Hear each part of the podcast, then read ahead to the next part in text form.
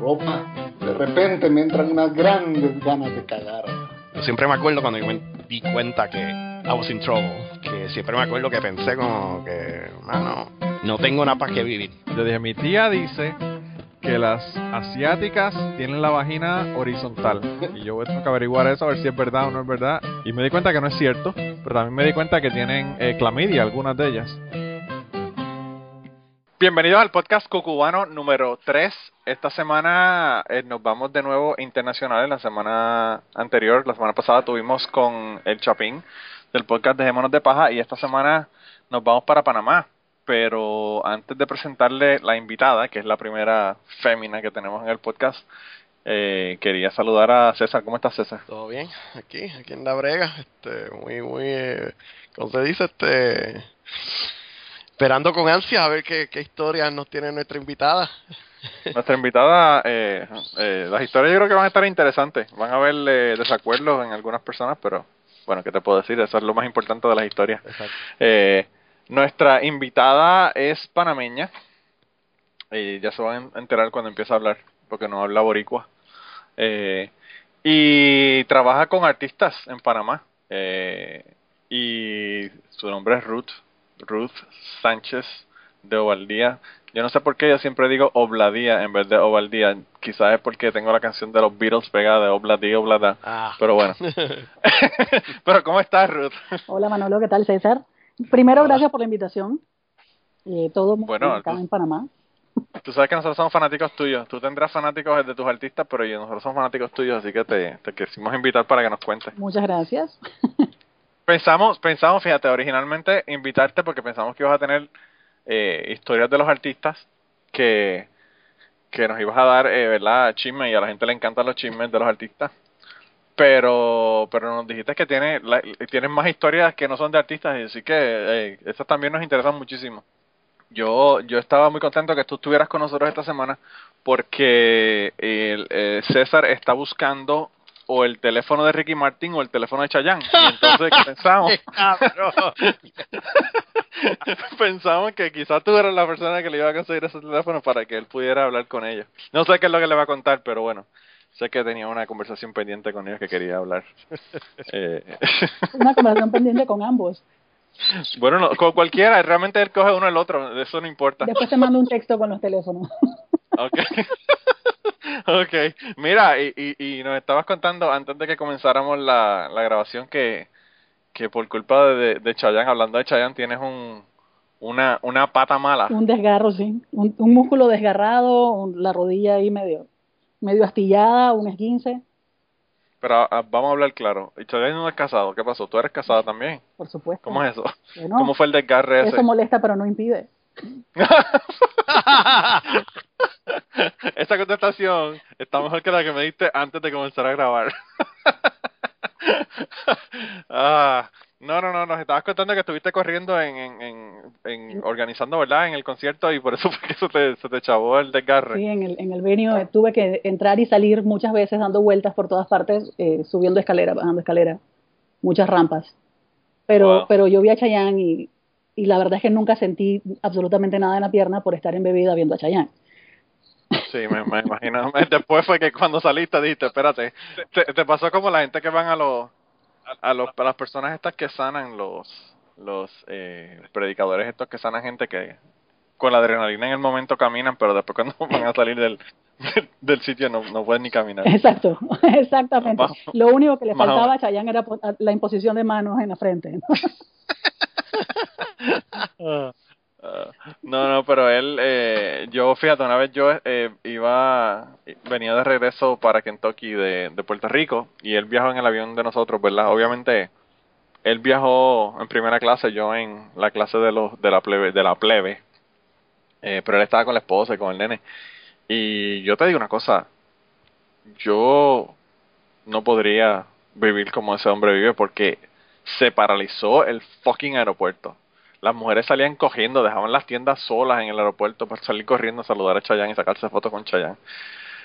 Eh, Era una cosa, pero bárbara, bárbara, de verdad, una cosa increíble. Y, y, y no sé, yo pienso que Chayanne lo quieren mucho y más en Puerto Rico, ¿verdad? Porque él es de Puerto Rico, pero pero el tipo es, aparentemente el tipo es súper cool. Sí, y es entonces eso eso es lo que hace que quizás a la gente le agrade tanto. Es carismático, Eh. es buena gente. Imagínate, el tipo hasta convierte personas así musicalmente hablando. El fotógrafo del, del show es, es guitarrista de una banda de, de metal aquí en Panamá. Habla pestes, Ah, sí. habla pestes de todos los poperos, o sea, él incapaz de hablar siquiera con un popero. Y Sí. cuando salió del concierto de Chayanne me dijo, mira, Chayanne es súper buena gente y el tipo es un showman. Me Sí. declaro fan de Chayanne. Wow.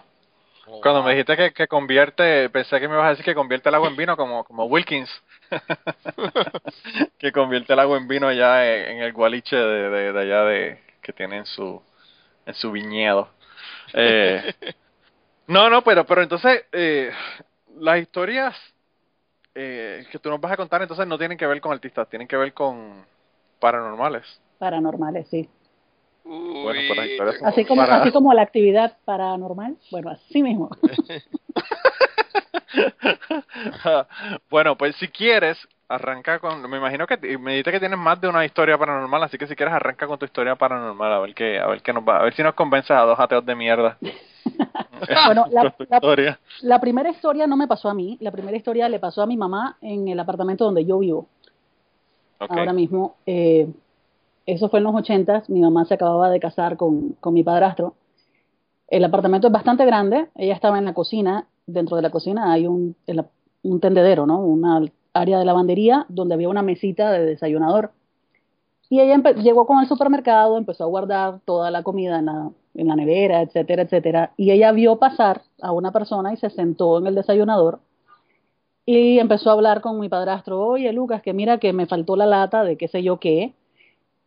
No recibe respuesta. Sigue hablando de que no encuentra la bolsa donde está lo que sea que se le haya perdido. No recibe respuesta. Y decidió alzar la voz y le dice, Lucas, ¿me estás escuchando o no me estás escuchando?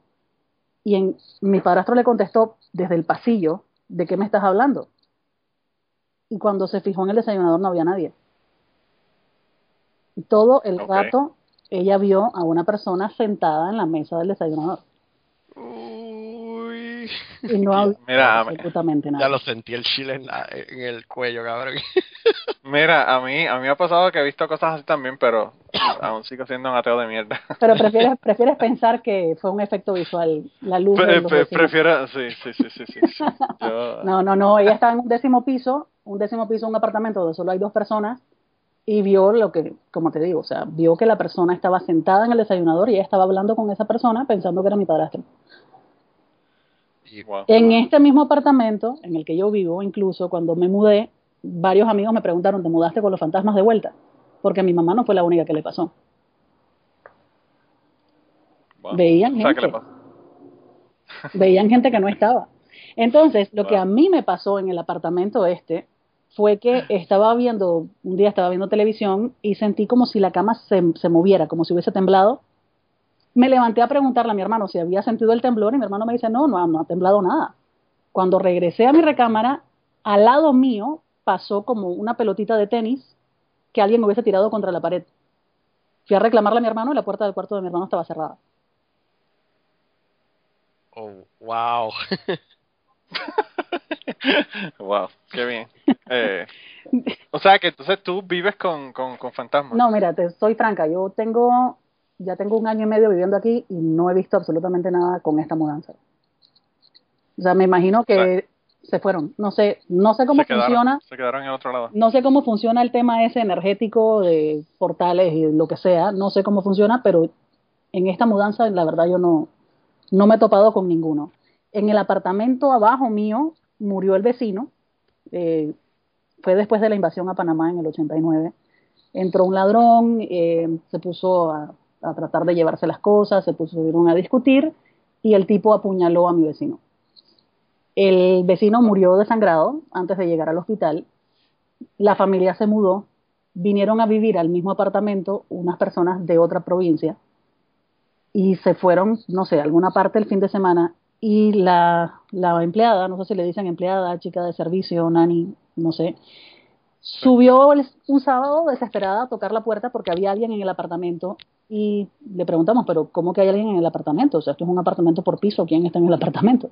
Y dijo, no, es que no sé, yo estaba en mi habitación y vi pasar una sombra como de una figura gorda y, como chatito, así como una persona corpulenta. Y la respuesta de mi mamá fue, ah, ese es el doctor al que mataron allá abajo. Era chiquito y corpulento. O sea que ella ni siquiera, ni siquiera lo dudé, ya, de, de, de, de plano ya le había dicho que era el, el tipo ese que había abajo. Exactamente. Y la muchacha que subió a decir que, que había alguien que vio la sombra nunca conoció al señor que mataron. Pero cuando subió, va- vamos a ver, vamos a hacer una investigación. Cuando subió a decirle, Subió a tocarnos la puerta porque ella estaba sola allá abajo. O sea, sube por... está bien, pero cuando subió, dejó la puerta ahí abierta. Ah, no sé. Ah, pues, porque si dejó la puerta abierta, se salió el tipo que estaba en el...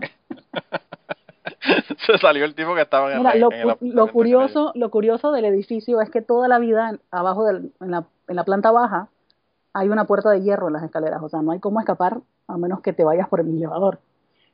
Entonces no creo Ah, que la persona haya podido salir corriendo del apartamento. No, sobre todo no, sobre todo si está en un piso superior, Eh. no en el piso de abajo. Está en un piso, sí, o sea, está, está medio complicado. La verdad no sé, pero, pero siempre, esa es una historia que siempre me llamó la atención porque realmente ella no tenía cómo saber quiénes vivieron ahí antes o de- la descripción fue medio, medio vacía, ¿no? Una persona gordita, bajita y corpulento. Pero, pero lo curioso es que no había nadie en el apartamento tampoco. Fíjate, a, a mí, eh, yo me imagino que toda la gente que, que escuchan aterrizar deben estar escuchando este podcast y jalándose los pelos. Por supuesto. Eh.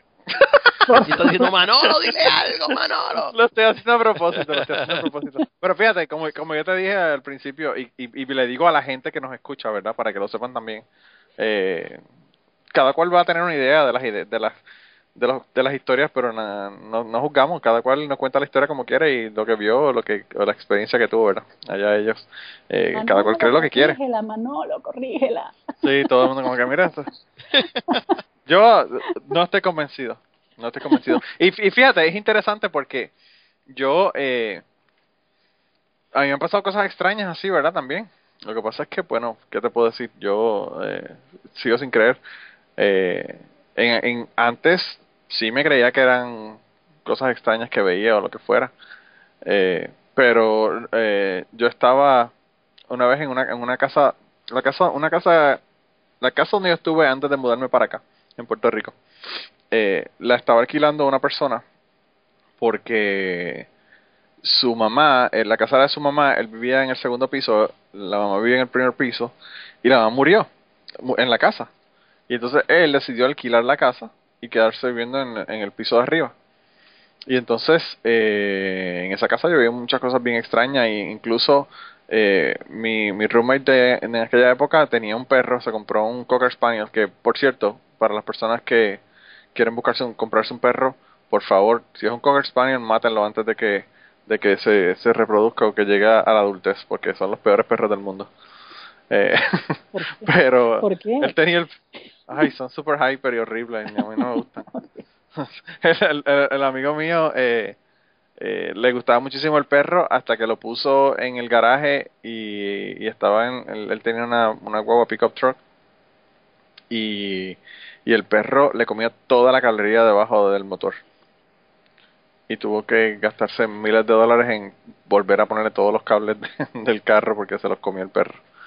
Eh, pero anyway, cuando el perro era, era bebé, que tendría dos meses o algo así, era un, puppy súper pequeño. Nosotros eh, pusimos el perro dentro de la casa, cerramos la puerta de la entrada, que era una puerta doble, eh, y nos fuimos para, para el mall, ¿verdad? En, en, que quedaba como, bueno, para César que sabe dónde estoy hablando, es la urbanización Roosevelt en San Juan, y Plaza Las Américas queda, qué sé yo, cinco cuadras de distancia. Y entonces eh, nosotros nos fuimos a, al mall y estuvimos como dos horas, tres horas y cuando regresamos estaba la casa cerrada como la dejamos, pero el perro en vez de estar dentro de la casa estaba fuera en el balcón de la casa. Y nunca pudimos entender, entender cómo diablo el perro se salió de una casa que está cerrada y la puerta sigue cerrada. No es que la puerta está abierta tampoco. Eh, y, y está en el balcón de la casa sin, sin que la puerta estuviese abierta. Eh, o sea, que pasaban cosas así extrañas, pero bueno, yo siempre he pensado que tiene que haber otra explicación para ellas, ¿verdad? Eh, mira, César, ¿y a ti no te ha pasado nada así sobrenatural? A mí no, no, a mí no, no me ha pasado nada sobrenatural, tú sabes, no. Sí, sí me acuerdo a estar asustado chiquito de que de ver fantasmas o o como en casa son bien religiosos y se la pasaban hablando de apariciones de, de, la Virgen y cosas así. me encanta. La gente religiosa son los, los, que son peores con la cuestión de apariciones y sí, yo, tengo, yo tengo una historia religiosa que les voy a contar ahorita. Y después y después insistían en llevarte a ver al sitio de la Virgen del Pozo en Cabo Jojo. Ah, como sí, si sí, fuera lo más grande del mundo y, y, y no se dan cuenta que lo que está pasando es que uno está embajado allí. Porque en la cabeza de uno y está, no, vamos a ver a la Virgen, vamos a ver tal cosa. Y yo lo que estoy pensando, voy a ver un fucking fantasma, no me jodas.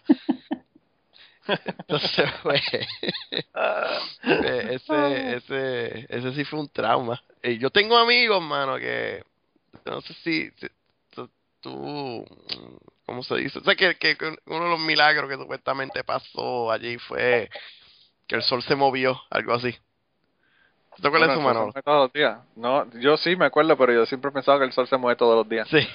O aparente, aparenta moverse. Exacto, y, y, y me tengo un amigo que él se tira el culo, que él estuvo allí, que ese sol empezó a cambiar de colores y que se movió y qué sé yo. Pero ¿cómo no va a cambiar de colores? Tú miras el sol directamente y por supuesto va a cambiar de Exacto, color. y ese, ese iba a ser mi punto, que yo iba a estar... Espérate, espérate, espérate, espérate. Vamos a parar esta pendeja. La que nos está haciendo cuentos de fantasma no le cree al tipo del sol que cambió de colores. Esto es lo que está pasando en el podcast. Pero, pero, pero ese, fue, ese fue el punto que yo quería decir al pana mío y... y, y Sí, sí, es verdad. lo Es verdad. ver como que, mano, quédate tú mirando el fucking sol ahí con, sin, sin protección y vas a ver todo, vas a ver de todo, bro. No, al revés, al revés, si estás lo suficientemente, el suficientemente tiempo no vas a ver nada. Te quedas a quedar ciego.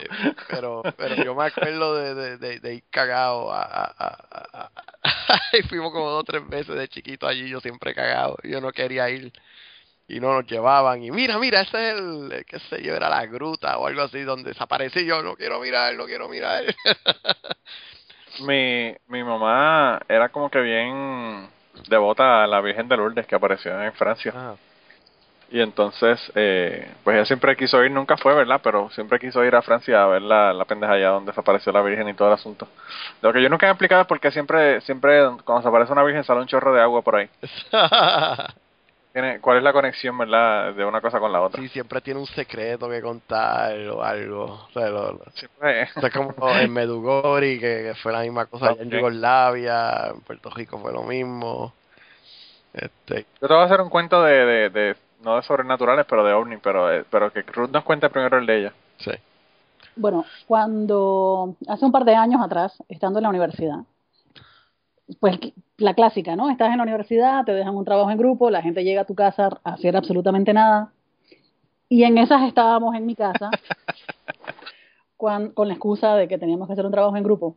Cuando llegó una compañera de clases eh, a pedirme el teléfono, que estaba muy alterada, que venía con una amiga, que, que la amiga venía de leerse las cartas del, de tarot y que le, y le habían dicho que llamara a su novio porque iba a tener un accidente en el carro plateado que se acababa de comprar. Cosa que era cierta, se compró un carro plateado. Y cuando hizo toda esta historia en frente de la gente que estaba en mi casa, pues mi grupo de amistades dijo, oye, nosotros queremos ir donde esa mujer que le leyó las cartas de tarot porque obviamente algo debe tener si adivinó que el carro de esta chica es un carro plateado Claro. yo no creo en el tarot, yo no creo en nada de la adivinación y yo dije, bueno, pues yo las acompaño solamente para, para ver qué onda, ¿no? Llegamos a esta casa, que yo recuerdo la dirección exacta, como si le pidiera la dirección a Waze, o sea, estoy clara dónde quedaba la casa de la señora. Cuando llegamos, empezó preguntando pues quién pasaba primero y empezó a leerle las cartas a toda la fila de gente, eran como siete mujeres leyéndose las cartas en público, además le decía todo enfrente de todos, a todo el mundo.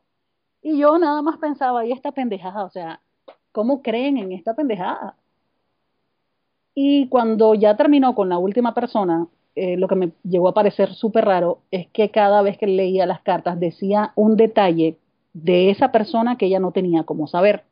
Por ejemplo, a una amiga mía me dijo, le dijo, mira, eh, cuando tu hermano vaya a cerrar la joyería el miércoles, dile que tenga cuidado porque van a tratar de robar la joyería, que cierra un poco más temprano. Entonces, ¿cómo sabes que el miércoles el hermano cierra la joyería?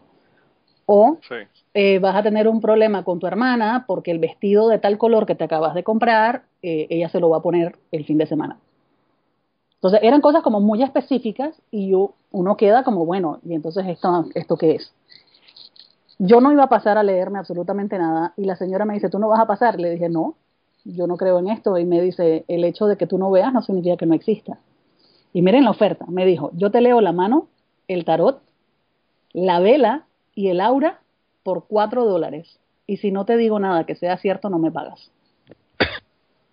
Y yo dije, Wow. bueno, por cuatro dólares para oír a una charlatana, pues quién no, ¿no? no lo voy a pagar, no pierdo- Por entretenerme un rato, ¿verdad? Sí, ya estaba ahí, ya no tenía nada que hacer, tenía como 20 años, así que, que a los 20 años uno no tiene nada que hacer casi. Y me senté a escuchar qué tenía que decir. Y lo primero que me fijé fue que ella tenía una ventana a la derecha y la puerta a la izquierda y tenía un incienso encendido que en vez de correr en dirección del viento, corría al revés hacia ella, que estaba al frente mío. Eso fue lo que me pareció súper bizarrísimo ahí porque no tenía ni sentido, físicamente imposible. Y empezó a decirme cosas que, definitivo, ella no tenía cómo saber. Por ejemplo, empezó a tirar las cartas y me dijo, tú debiste haberte muerto cuando naciste.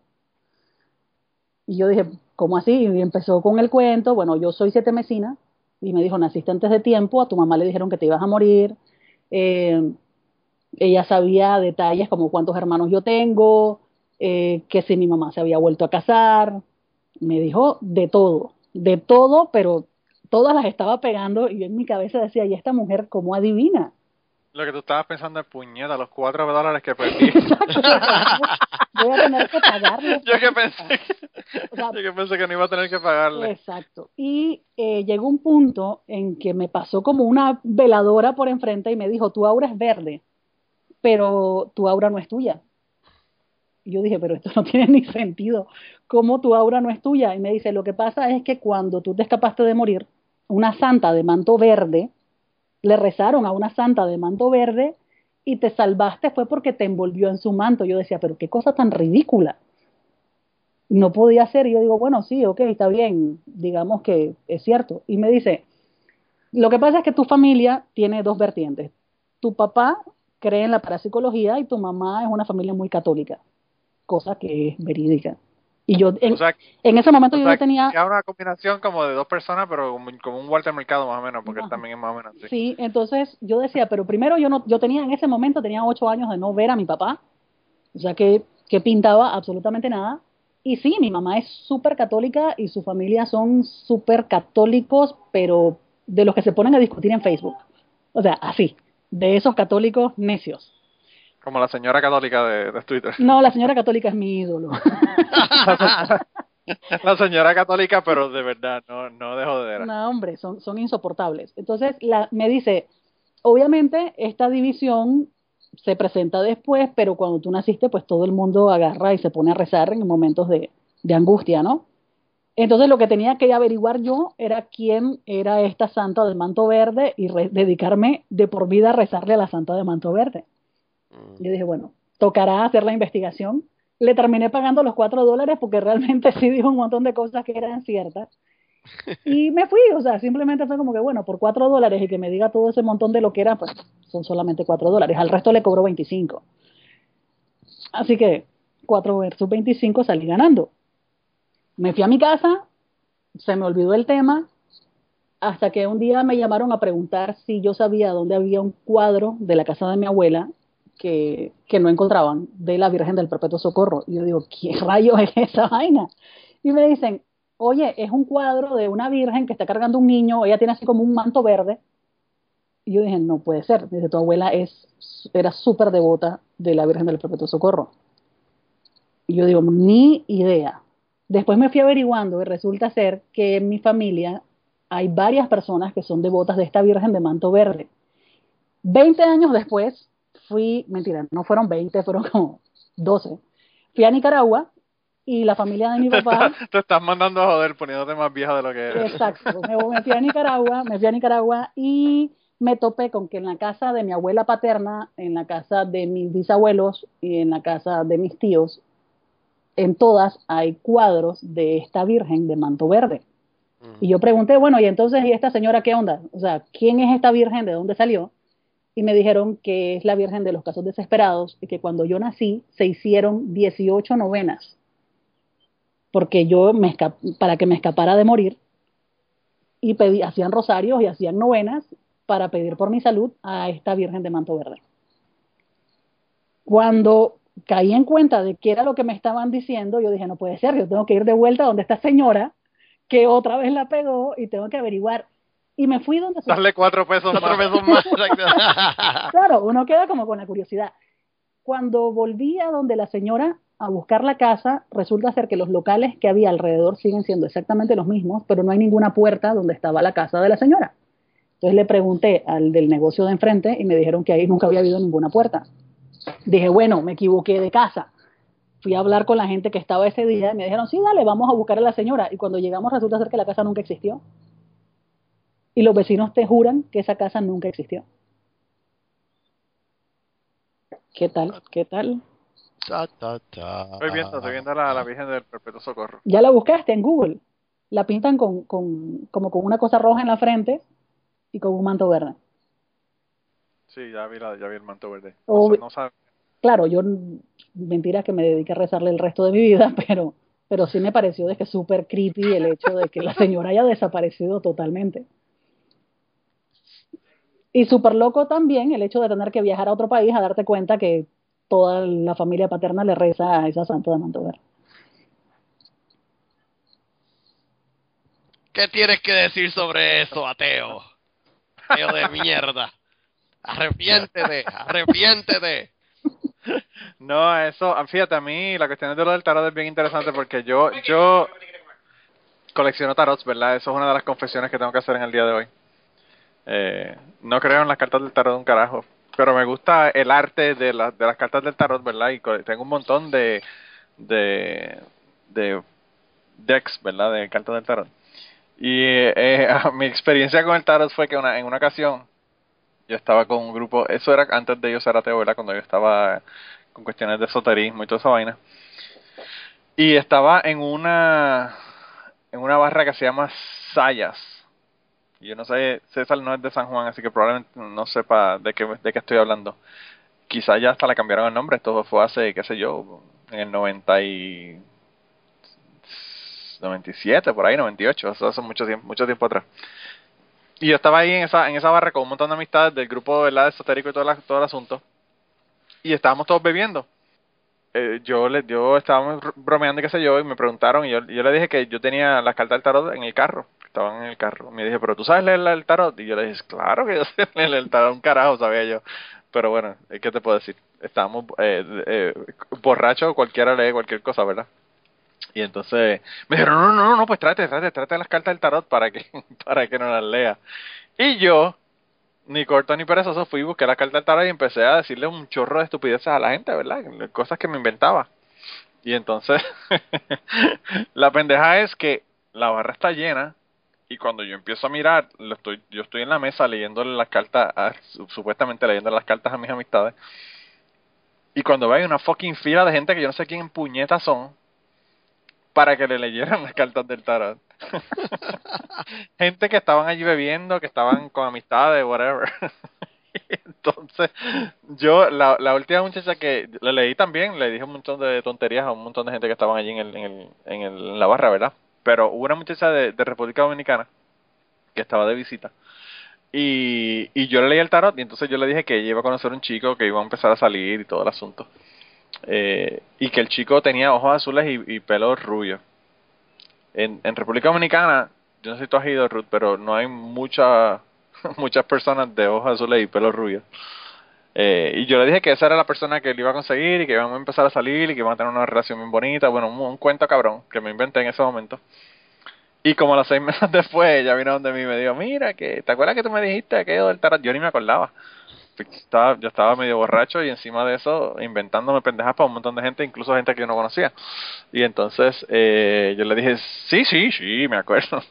y me dice, pues estoy saliendo con este chico rubio, llevamos seis meses saliendo, que así que sé yo, y, y la estamos pasando eh, de lo más bien. Y yo no sé cómo tú en ese momento pudiste ver esto y lo otro. Y yo dije, carajo, y yo, nada. me, imagino que, me imagino que la chica se enfocó en el chico de ojos azules rubio y, y hasta que lo consiguió, ¿verdad? Claro. No con él.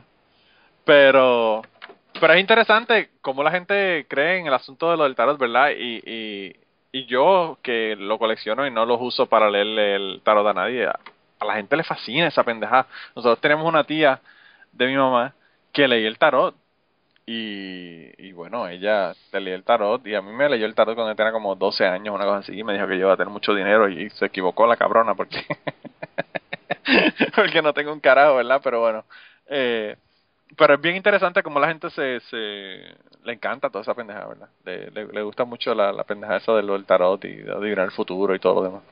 Bueno, yo solamente eh, tengo un deck de tarot y me lo regaló la mamá de una amiga después de escuchar el cuento. Me lo dio de regalo de Navidad. Entonces, claro, llega a mi casa este regalito envuelto en un papel bien bonito celeste.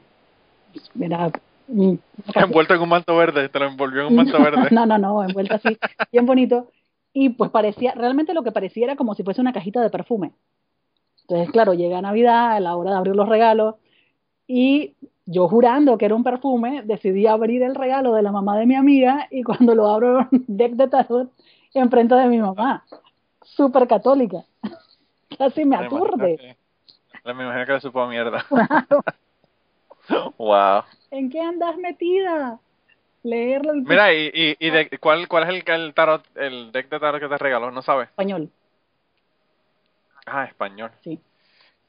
Vaya. Yo tengo unos cuantos, yo tengo el de Marsella, tengo un tarot que es, que es cabalístico, que, además de eso tiene símbolos de cábala y todo el asunto. Eh, pero, y tengo una t-shirt de, del loco, ¿verdad? Que tiene el loco. Eh, que todo el mundo, yo a veces voy a, a reuniones aquí de ateo y voy con la camisa y me dicen, ¿y esa camisa? Ellos no saben de lo que, de lo que es, ¿verdad? Yo, no, no, este es loco. Sí, the fool. pero, pero eh, eh, del tarot, fíjate, yo, eh, y hablando, ahora cambiando el tema, ¿verdad? Eh, la otra experiencia que yo tuve con el tarot fue una muchacha que conocí en México. Nosotros fuimos a una eh, César, tú dijiste que yo no iba a hacer cuentos y que yo no hacía cuentos de mi vida y mira, te estoy haciendo cuentos en todos estos podcasts para que no digas. Eh. Yo tengo como que te conozco, cabrón. Vas a tener que tú empezar a pensar en los cuentos tuyos. yo no tengo nada de que está jodido. El problema es que estamos con, sí, estamos con, con un tema que, que está un poco limitante, ¿verdad? Pero, pero ahora vamos a cambiar el tema quizá un poquito. Eh, eh, hay una eh, hay una chica que conocí allá en, en México y ella, lo que ella hacía, su trabajo, en ese momento, ella estaba estudiando, pero la, la, la manera que se ganaba el dinero era leyéndole el tarot a la gente. Ella se iba a, a diferentes plazas en, en la Ciudad de México y cobraba por leer el tarot a la gente. Y yo no sé si era buena o no era buena en el tarot. Yo le dije que me leyera el tarot y ella me dijo que yo iba a terminar con la que fue mi primera esposa. Así que en eso la pegó, pero yo era muy amigo de ella en ese momento, todavía no estábamos saliendo ni nada. Eh, así que eso como que no es muy difícil, ¿verdad? De ver a una persona con otra y decirle, ah, ustedes van a terminar juntos, ¿verdad? Y, que se dé que terminen juntos, eso no es nada. Esa fue la única cosa que me dijo así que, que salió. Eh, pero lo que sí me dio esa chica fue el mejor sexo oral que he tenido en mi vida. y eso sí me acuerdo, de eso, de eso sí me acuerdo bien. Too much information, too much information. no, la chica, fíjate, por cierto no sé ni dónde está en, en, en Where in the World está, ¿verdad? Pero no voy a, eh, voy a, voy a lanzar la energía al universo para que, para ver si aparece de nuevo, para ver cómo está. no para nada sexual, pero me gustaría saber que está bien y que y que no que no se ha jodido su vida, ¿verdad? Eh, ella ella se iba a mudar para Francia y, y yo espero que le hayan ido las cosas bien, ¿verdad? Eh, porque el cambio es como que drástico de Ciudad de México a Francia. eh, pero sí, eso esa es la otra experiencia con el tarot que tuve que no tiene nada que ver con tarot. Así que ahora em, empezamos con los cuentos de sexo, así que ahora César nos va a contar sus experiencias sexuales. que, que voy a contar.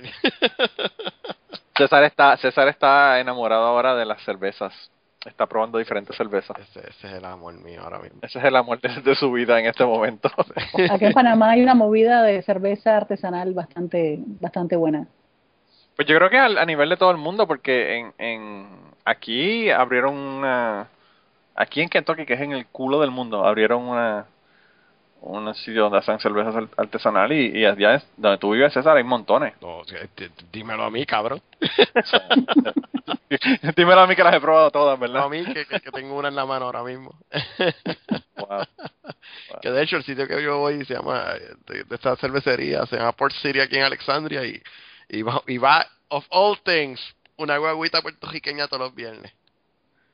Y es la mejor, y es la mejor comida puertorriqueña que hay en Washington DC. Ah, una, una guaguita de comida, no de... de... Una guaguita de comida y van a esa cervecería Wow. todos los viernes.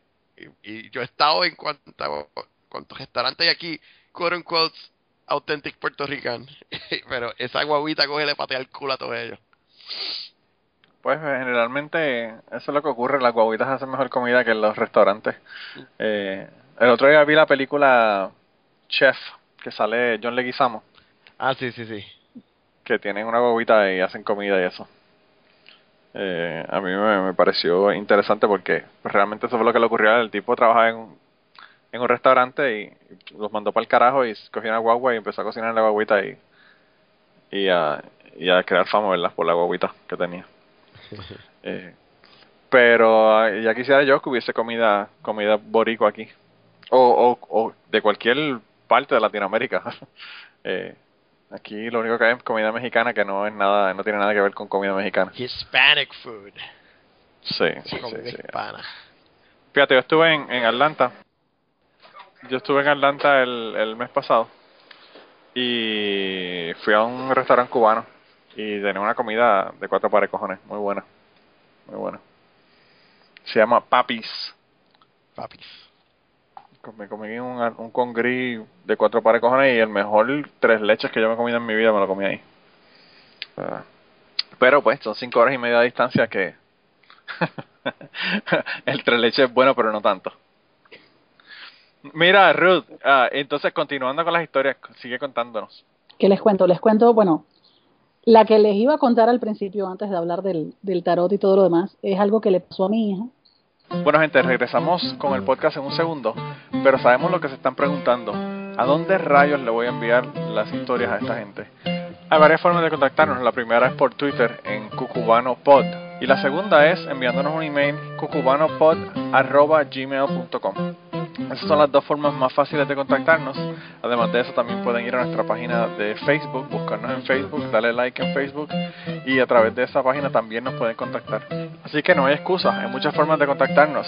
Y si estás pensando que tus historias son mejores que las que estás escuchando en el podcast, bueno, pues es hora de que nos envíes la historia tuya o nos contactes para grabarla contigo. Así que anímate y envíanos tus historias. Y ahora continuamos con el podcast. Mi hija tiene 13 años, en ese momento tenía año y medio, todavía no hablaba muy bien. Yo compartía la recámara con ella, ella estaba en su cuna, y eh, yo tengo dos hermanos, uno se llama Gabriel y el otro se llama Noel. Cuando eran como las 12 y algo de la noche, ella de la nada se despertó y empezó a señalar la pared y me decía, mira él, mira él. Y yo le digo, no, mira, no, él no está. Mira él, mira él, Gabriel tampoco está. Y seguía, mira él, mira él, señalando a la pared, pero convencida de que tenía que mirar hacia la pared. Y le soy franca, o sea, me empezó a dar miedo. Y yo dije, puta, mi familia en ese momento estaba en una boda y yo había regresado de la boda por, por la niña, ¿no? O sea, no había un alma en mi casa. Y yo, bueno, en ese momento uno qué hace, decidí llamar a mi vecino de enfrente y le digo, para ver si llegaba a acompañarme mientras aparecía mi familia. Y me dicen, no, estoy en un barbecue con tu hermano Noel. O sea, además estaba con mi hermano por ahí. Pero ¿qué fue lo que pasó? Y le digo, no, que Sara está señalando la pared, es una tontería realmente, eh, diciendo, mira él, mira él. Entonces me dice, mira, lo que tienes que hacer es sentarte en tu cama y decirle a lo que sea que esté en tu cuarto que se vaya, pero clarito y que no haya malos entendidos y tal. Yo digo, bueno, no pierdo nada haciendo el intento. Me senté en mi cama pensando que era la persona más estúpida del mundo.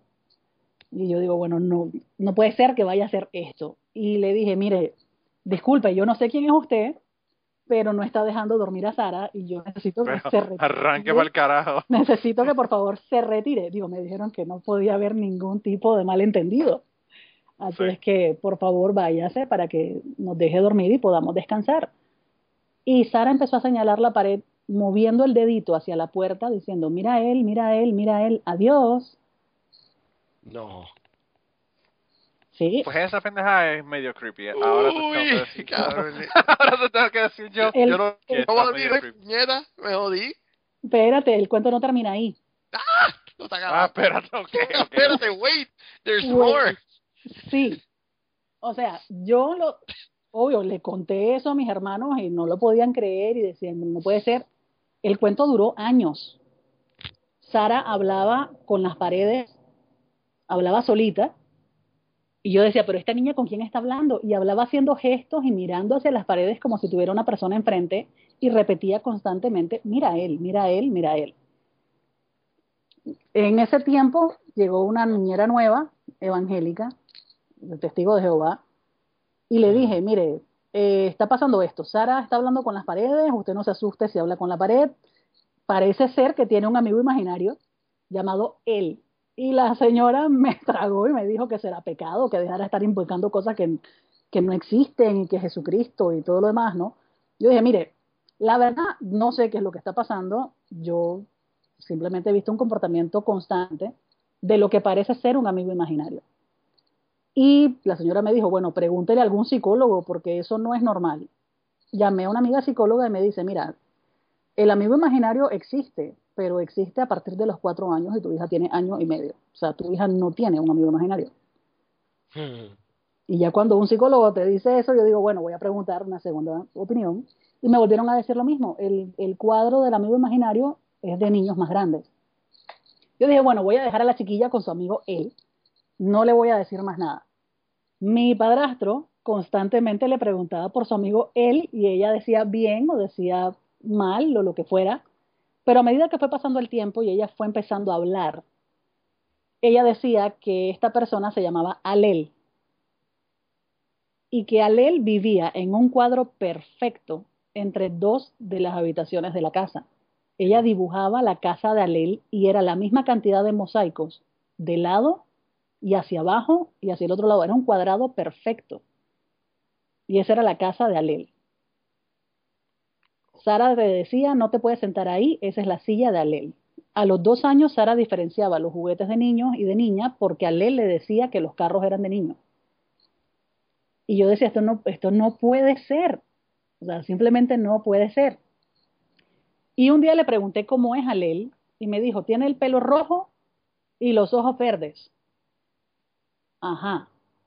Llamé a mi mamá y le digo, pregúntale a Sara cómo es Alel. Y vuelve a decir, tiene el pelo rojo y los ojos verdes. Le digo, Sara, ¿pero rojo cómo? Y me dice, tiene el cabello rojo y los ojos verdes. Ok. Tres días después le volví a preguntar cómo era y se me quedó viendo seria y me, me dice, Alel es más grande y más fuerte que tú. Y dice que me dejes de molestar.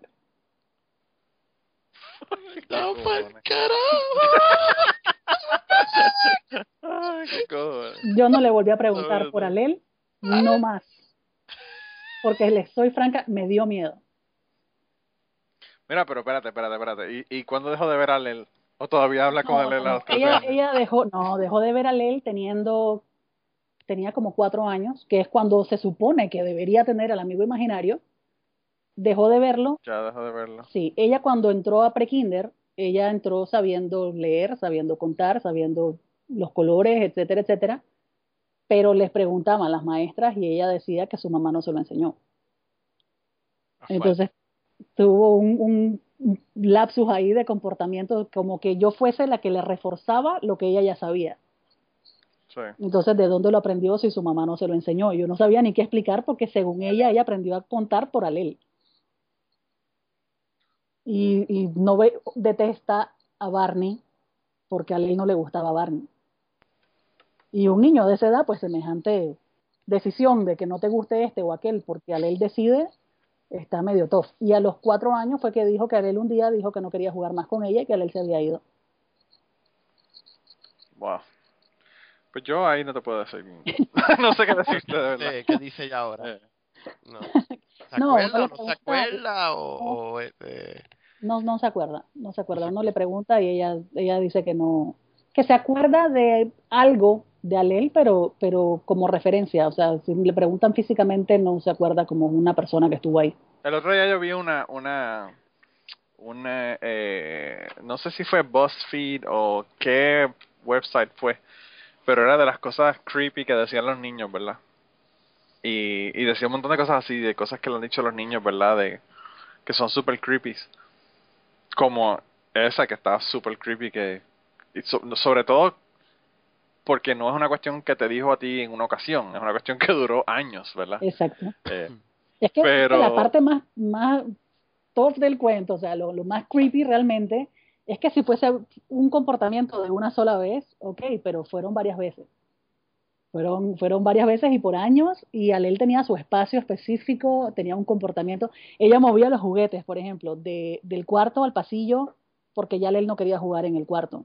Y del pasillo pasaba al estudio, porque ya Alel no quería jugar en el pasillo. Entonces, es que si no los muevo, Alel se molesta pero sin embargo nunca le tuvo miedo a Lel.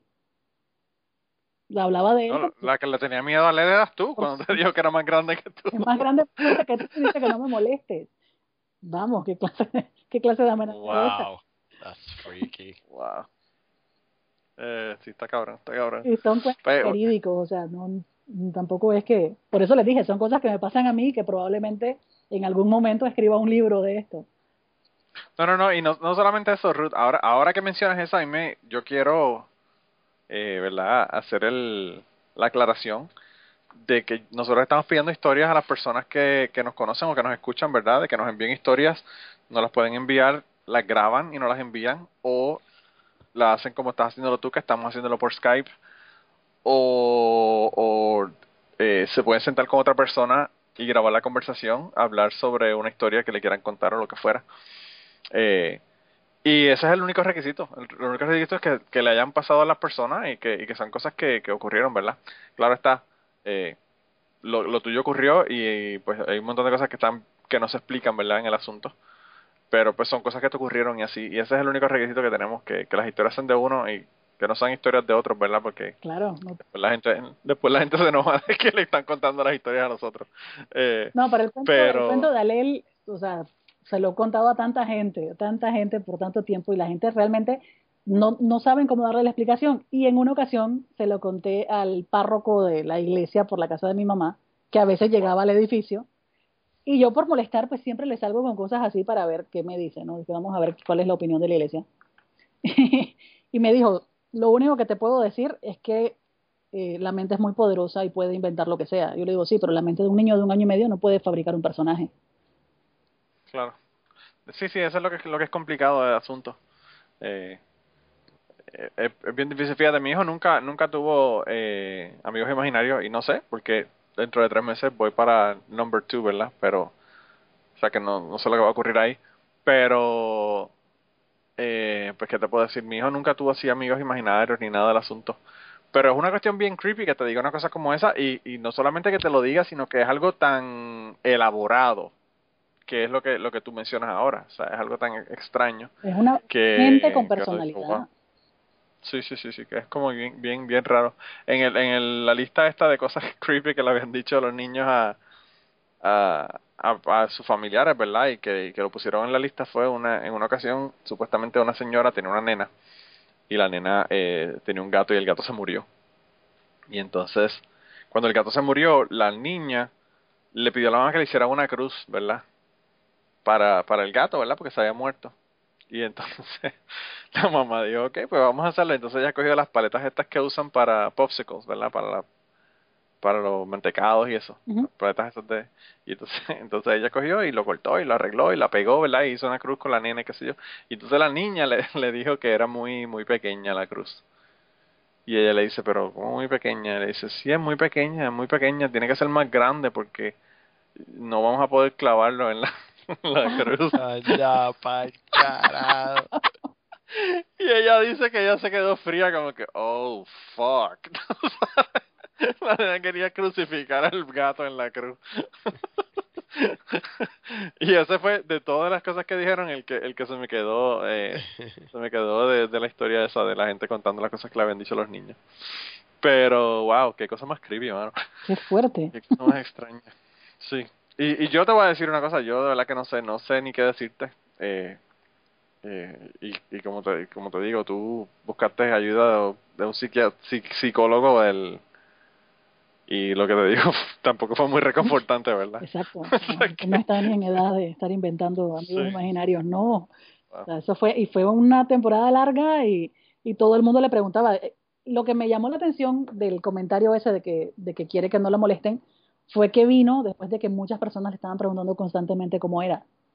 Entonces, oye. Sara, pero entonces dime, ¿cómo es? ¿Y cómo es Alel? ¿Y cómo es Alel? Eh, pero Alel incluso dormía dentro del closet del cuarto de mi mamá, por ejemplo, ese tipo de cosas.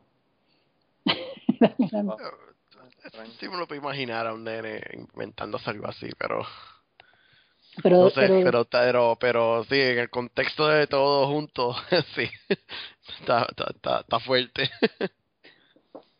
Wow.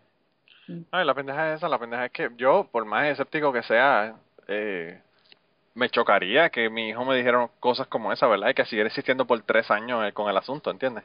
sí. Eh, está cabrón, está cabrón. Eh, eh, sobre todo si me dice que Alel es más grande que yo. Me puede dar- Me agrada que tú y me puede dar- y te va a aprender. y me puede dar una carga de noche, me puede dar una, una paliza o algo. Wow, wow, está cabrón. Mira, pues yo, eh, nosotros ya estamos casi llegando a la hora. Yo no sé eh, cuánto tiempo tú tienes para nosotros, ¿verdad? Pero tampoco quiero abusar de tu tiempo. No, lo que me Eh. digan, lo que me digan. Ahora, no tengo más cuentos paranormales. Bueno, mentira, miento. Tengo uno más también para más o menos la misma época, pero ese cuento no. Yo, yo creo que eh, pa- pa- con ese cuento último nos dejaste con la boca abierta, pero bueno, con- continúa. No, Cuéntanos el bien, está próximo. bien. No, el, el, el- No, no, no, no, ahora me tienes que contar, ya empezaste. Ah, bueno, para ese tiempo yo tenía una, una Explorer, una Ford Explorer. Y mi primo, lo pasé a buscar en algún momento, mi primito venía sentado en el asiento de atrás jugando con una cámara de fotos. Y cuando disparó una de las fotos, la disparó sin flash hacia el retrovisor del, del carro. Y en la foto sale solamente mi ojo derecho y al lado mío sale la silueta de una persona de cabello largo. Exactamente al lado de mi cara. El rubio que yo le dije a la amiga mía. Solamente la silueta. Tenía, ojos azules. no, no tenía, no, no sé, era como una, como En si fotos, fuese, en fotos sí, yo he visto muchísimas cosas así bien extrañas que ocurren. Como si fuese una persona transparente de cabello largo al lado mío. Wow. Yo una vez leí Pero eso, es, eso, eso es más fácil que explicar que lo de, Sí, que lo de tu hija. ¿no? yo una vez leí que eh, en especial la, la foto más vieja, ¿cómo es? En, en los 40 o los 30, que eso se empezó a dar y resultó ser que muchas veces lo- los filmes se reciclaban y quedaba el, el quedaba el filme de la foto pasada. Y Pero cuando la yo, yo cámara sacado digital, fotos. Cuando la cámara digital. Ah, pero esta era una digital ¿verdad? sí, sí, es una digital. Estamos hablando del 2006. Te le hicieron un shutdown, César. Te jodiste con No, tu no, teoría. Digo, yo so- yo digo, estoy leyendo lo que yo leí. No, a mí, a mí, a mí eso me ha ocurrido, César, porque yo, yo he tenido fotos que, que el, el retrato no, no avanza la cámara, el, el film, Ujú. Y se sacan dos fotos, unas, uno sobre la otra, y entonces salen, salen dos fotos en una. Que eso también ocurre, ¿verdad? Pero bueno. Y me, y Eh. me acabo de delatar la, la, la edad porque todavía me acuerdo de las cámaras con film. la gente que son jóvenes que, que nos están oyendo dicen, ¿qué diablo es eso? ¿De qué está hablando el tipo ese? ¿Cómo así que no corre el film? ¿Eso qué es? Fíjate, yo estaba hablando con, con Richard Carrier. Ahora estoy dropping names, ¿verdad? Eh. Richard Carrier es un, un escritor eh, que vino a dar una conferencia en, en la universidad aquí, ¿verdad? Sobre la si existió o no existió Jesucristo. Él escribió un libro diciendo que Jesucristo no fue una no fue una figura histórica. Un librito bien pequeñito de una investigación que él hizo que le tomó cinco años, que tiene como 600 páginas. Y después que terminamos, ¿verdad? Como yo soy parte del grupo que lo trajimos, eh, fuimos a, comer con él y entonces él me dijo una cosa que, que nadie me ha dicho y que me pareció bien extraña. Eh, él estaba hablando con la mayor parte de la gente que estaban allí, que era un chorro de chamaquitos que están en la universidad ahora. Y entonces él, él le dijo que las personas que estaban allí, los, los más jóvenes, ¿verdad? Sabían, podrían estudiar, leer sobre los 80, la década de los 80, eh, y podían eh, pues, hacer todo el research que quisieran de los 80, pero nunca iban a poder saber cómo olían los 80. okay. Y entonces, y entonces yo no entendía de lo que le estaba hablando, yo pensé que era un chiste de fumando marihuana, no sé, whatever. Yo no entendí, no entendí la razón, entonces yo le pregunto, le digo, ¿cómo que no entendía? Yo, porque yo le digo, yo soy de los 80 y yo no sé de lo que estás hablando. Y entonces él me dice, no, lo que pasa es que los 80 tenían un olor bien particular porque había un plástico que se usaba para hacer cosas en los 80 que cuando se calentaba salían fumes, ¿verdad? Que por cierto eran, eran tóxicos y por eso dejaron de hacer las cosas con esos eh, plásticos. Y pues aparentemente el, eh, esa, e, ese tenía un olor así como que a, no sé, como plástico, como, eh, no sé si ustedes han olido una, una manguera de agua, por ejemplo, que tiene un olor así bien particular como a vinilo. Sí. Sí. Y entonces pues él decía que, que, que ese olor de los 80, las personas que, eran, que no habían vivido la época no lo podían, eh, no lo podían saber, ¿sabes? No, no, no lo conocían. Y a mí me pareció bien interesante porque, tú sabes, de todas las cosas, ¿verdad? Como que salir con eso es una cosa como que bien extraña. Eh, y más porque, bueno, yo lo viví y yo no me acuerdo, o sea, yo no sé si ustedes se acuerdan o no, pero yo no me acuerdo de, de, de un olor particular de los 80 de las cosas. Yo tampoco. Yo me acuerdo del olor de los juguetes de los 80. Pues sí, a eso es a lo que se refería, Que cosas no que fueran huelen- hechas de plástico. No huelen a lo mismo que huelen los juguetes de ahora. El olor a las cajetas de juguete. Sí. Pero ese, Pues, es- ese asunto de los olores es, es una cosa interesantísima. Porque, porque yo pienso que un, digo, después del, del oído, pienso que el, el olfato es el, el sentido que más te lleva al pasado con los olores. Sí. Eso. Uno queda como enganchado a ciertos olores por, por el resto de su vida. Fíjate, es bien interesante porque yo tengo una amiga, o tenía una amiga, yo no sé de ella, eh, porque pues yo, yo realmente solamente la conocí en una ocasión, ¿verdad? Y después nos escribíamos, después que la conocí. Eh, yo fui a una convención de maestros, la Asociación de Maestros de Puerto Rico hacía una convención anual, donde hacían un party cabrón, tenían música y tenían un montón de cosas, y mi mamá todos los años iba. Y yo fui a, ese, a esa fiesta, no me acuerdo ni en dónde fue, eh, y entonces eh, conocí a esta chica que era, su mamá era maestra también y vivía en otro pueblo de la isla. No voy a dar muchos detalles, ¿verdad? Para que la gente no se ponga a buscarla por internet. Eh, pero bueno, eh, y entonces, eh, pues esa chica, eh, yo la conocí, qué sé yo qué, empezamos a enviarnos cartas y qué sé yo qué. Y en un momento dado, yo no sé por qué, ella me mandó una carta con un perfume. Y yo no tengo ni puta idea cuál es el nombre del perfume, porque pues era un perfume que ella tenía que lo puso ahí, yo no sé cuál era. Pero eh, es como tú dices, es una cuestión que te transporta porque yo no sé cuál es el perfume, pero si hay una persona que está cerca de mí que tiene ese perfume y no ahora a medida que pasan los años es menos común, ¿verdad? Porque ahora hay muchísimos perfumes y los perfumes que tienen más de 5 años ya la gente no los usa, ¿verdad? Ya la gente no quiere saber de, qué sé yo, Cool Water o perfumes que son de, de, de otra época, ¿verdad? A menos que sea ¿Te acuerdas yo el- que, que, que soy medio temática con eso y siempre uso lo mismo. Y siempre usas el mismo. Sí, pues eso, eso, hay mucha gente que hace eso. Yo no me acuerdo cuál es el, el perfume. Incluso alguien me dijo cuál era el nombre del perfume. Eh, pero no me acuerdo ahora cuál era el perfume. El caso fue que cuando yo tengo, me da ese olor, yo a lo que me transporto es a, como si me agarraran por el pelo y me tiraran en el 1989, una cosa así, bien cabrona.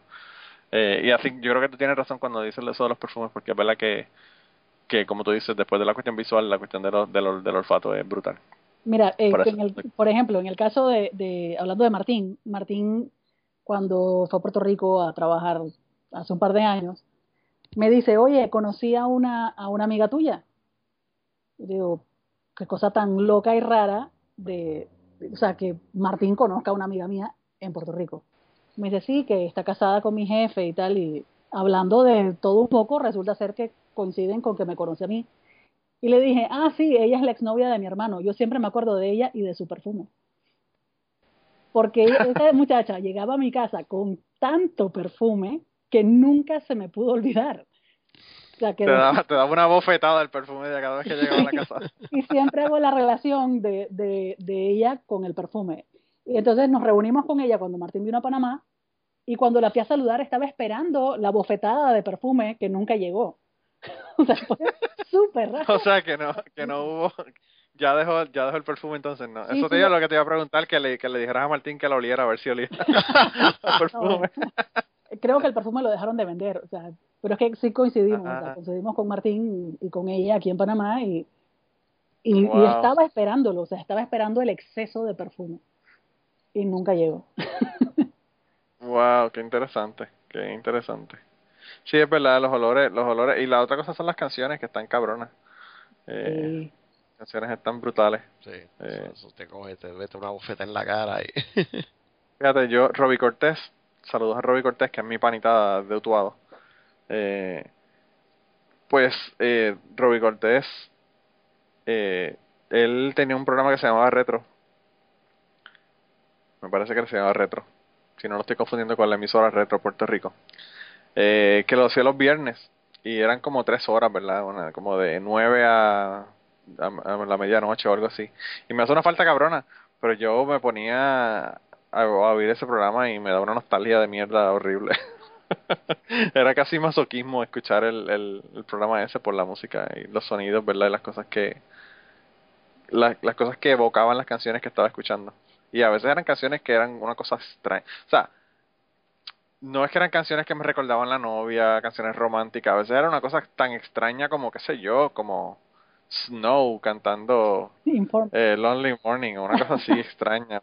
Tú sabes, canciones que, que no tienen nada que ver con romanticismo ni nada, pero que decía, ¡guau, diablo, esa canción! Y, y uno se transporta, se transporta bien brutal. Bueno, aquí en Panamá, eh, últimamente los conciertos que han hecho son bien retro. Estamos tan modernos que ahorita en octubre viene MDO con, con Magneto, en noviembre. MDO. Sí, Quizás te están vivos. la. Eh, a diablo. Estamos súper modernísimos. Vino Jerry Rivera la semana pasada a cantar esa niña y esas cosas así. Wow. Entonces, lo, lo cómico del caso es que a mí me toca trabajar con medios y me toca monitorear radio. Y uno prende el radio y se topa con Jerry Rivera cantando cara de niño, como si estuviésemos en 1990.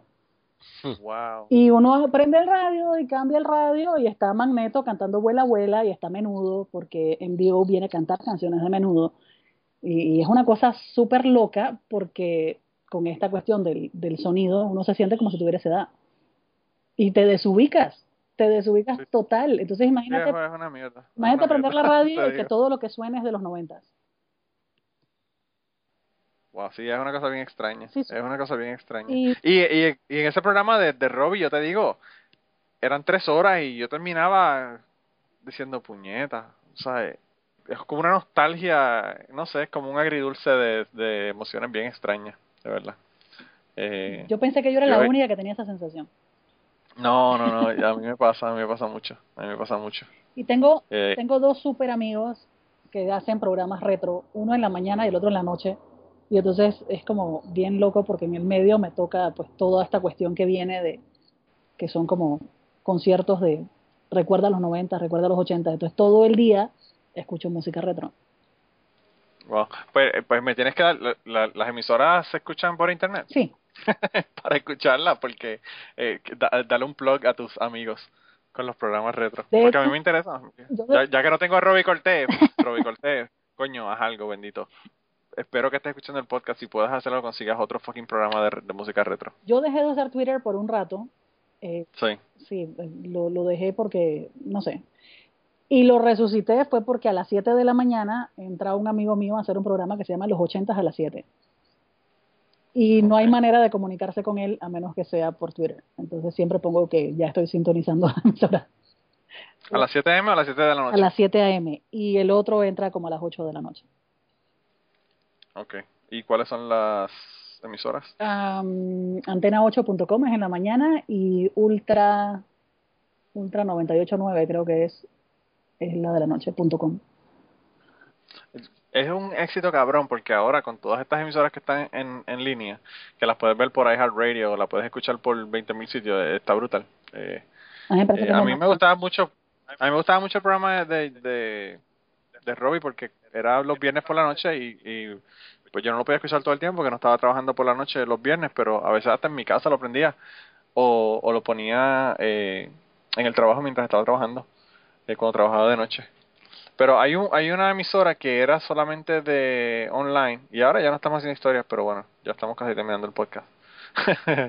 eh, hay una emisora que, que se llama Retro Puerto Rico, retropr.com me parece, eh, que tenía una música, bueno, si tú quieres oír música de verdad, y no solamente en inglés, sino en inglés y en español, qué sé yo, desde fucking Ana Gabriel y you name it, en español hasta heavy metal, música eh, pop en inglés, y eran 24 horas todo el tiempo, y no sé por qué recientemente eh, no se escucha, aparentemente era una persona que estaba transmitiendo la emisora, no era una emisora como tal, sino una persona que parece que conectaba su computadora y ponía música todo el día.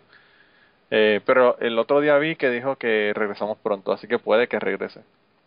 Eh, y, y, para las personas que le interesa, pues se llama Retro Puerto Rico, Retro PR. Lo consiguen en Facebook también eh, o en internet. Eh, y ahí lo pueden escuchar por internet, por TuneIn, ¿verdad? Uh -huh.